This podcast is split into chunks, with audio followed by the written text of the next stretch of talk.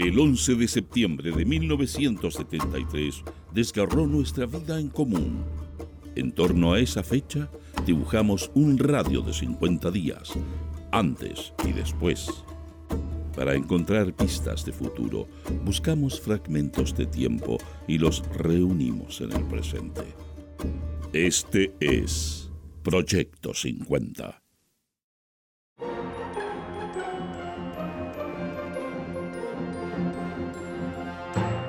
Buenos días. Estas son las principales noticias del martes 31 de julio de 1973. Portadas. El siglo. Chile espera un diálogo fructífero. Tenebrosa maniobra para encubrir a los asesinos. Rancagua. Cinco muertos en choque. Terroristas dinamitan líneas férreas y caminos. El Mercurio. Dos entrevistas de Allende y Elwin. Presidente de la DC hizo planteamientos concretos a su excelencia. Perón condena la violencia y censuró al ala izquierda del movimiento. El ex dictador argentino Juan Domingo Perón formuló un llamado a ejecutar una revolución sin balas y sin bombas. Anuncian paro de la locomoción. El presidente de la Confederación Nacional de Dueños de Camiones, León Vilarín, anunció que ese gremio ha recibido el apoyo de las máximas organizaciones nacionales de microbuses, taxibuses y taxis. Profundas diferencias de Chile y Washington, señala Orlando Letelier. Noticias interiores. El siglo. 1.500 camiones requisados. Paro camionero. Atentado criminal a la economía. Fascistas están frenéticos ante diálogo gobierno-PDC. El Mercurio.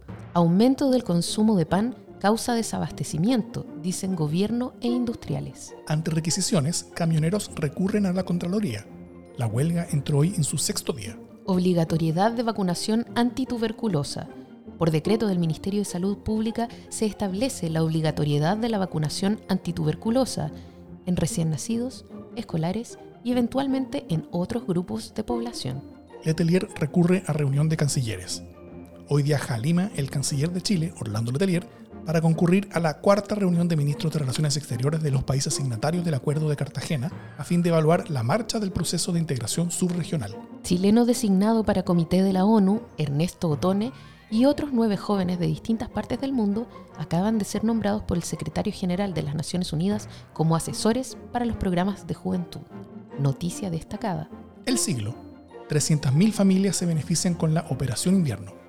500 millones de escudos invertirá este año la Corporación de Obras Urbanas, COU, para atender las necesidades de la Operación Invierno desde Arica a Puerto Porvenir, beneficiando más de 300.000 familias.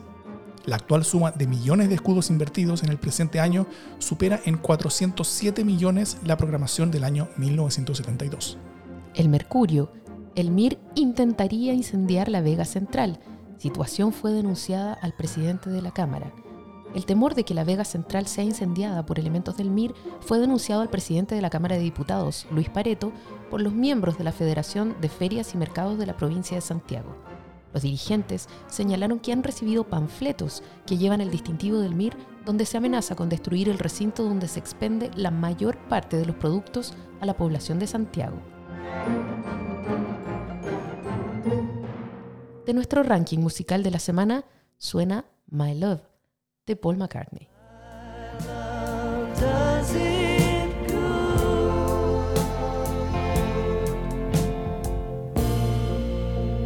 Don't ever ask me why. I never say goodbye to my love. It's understood.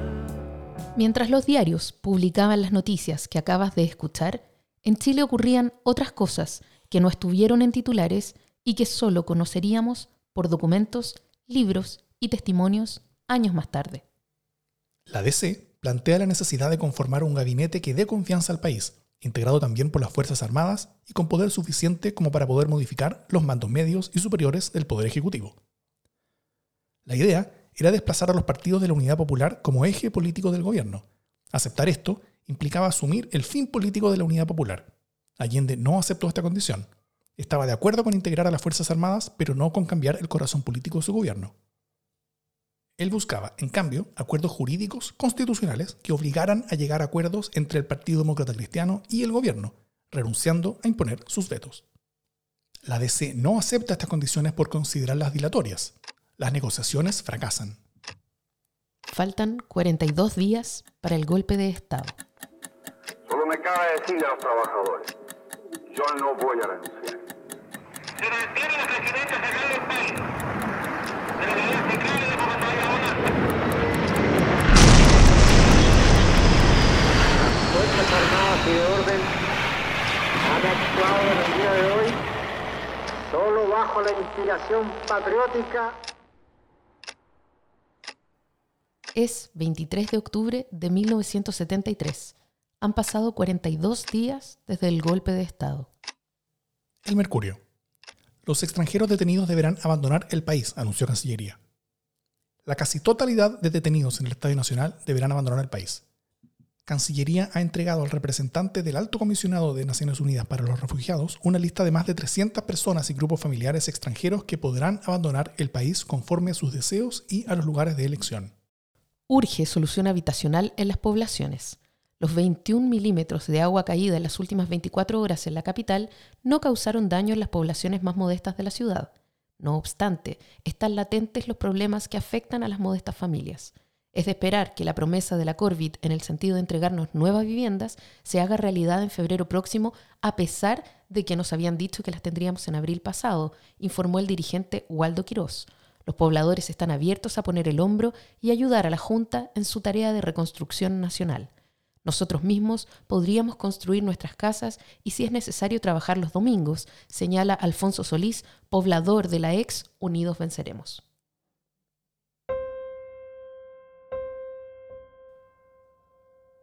En este día sabemos que fueron asesinados José Manuel Díaz y 29 años, obrero agrícola sin militancia en Paine.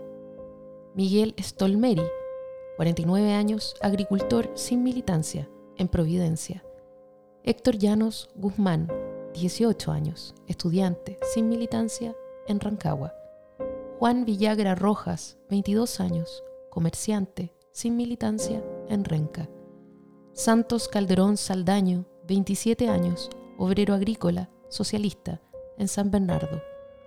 Benjamín Camus Silva, 31 años, obrero agrícola sin militancia en San Bernardo.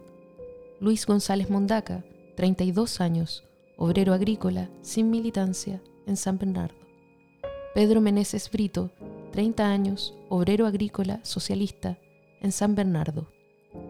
Bautista Ollarzo Torres, 52 años, obrero agrícola sin militancia en San Bernardo.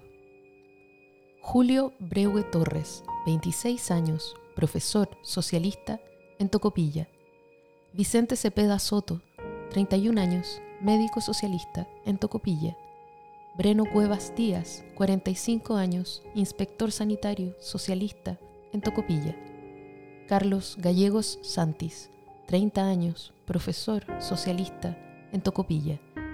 Benjamín Jaramillo Ruz, 23 años, cabo segundo de ejército, sin militancia, en Valdivia.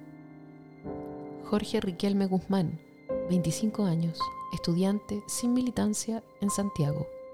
Luis Pedro Solar Wells, 18 años sin militancia en Arica. Robinson Zamorano Aranguis, 23 años, trabajador sin militancia en Santiago. También este día fueron detenidos María Edith Vázquez Fredes, 24 años, feriante comunista en Curanilahue. Lorenzo Flores, 39 años, suplementero comunista en La Ligua. Ireneo Méndez Hernández, 22 años, socialista en Parral. Juan Iturra Lillo, 50 años, pequeño agricultor comunista en Pemuco. Francisco Geldres Vallejos, 25 años, carpintero sin militancia en Pemuco. Carlos Dapolonio Zapata, 22 años, mozo sin militancia en Santa Bárbara.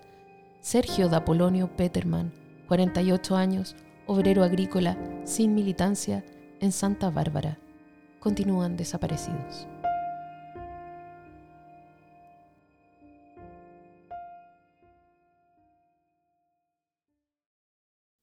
Proyecto 50 es una iniciativa de democracia en LSD, Radio Universidad de Chile, Instituto Milenio Biodemos, COES y Factor Crítico. Escucha Proyecto 50 diariamente en tus plataformas favoritas de podcast y en Radio Universidad de Chile. Síguenos en Twitter e Instagram como arroba proyecto 50cl y escucha también nuestro espacio de análisis semanal cada lunes a través del podcast Democracia en LSD. Encuentra las fuentes y más detalles del proyecto en las notas de cada episodio.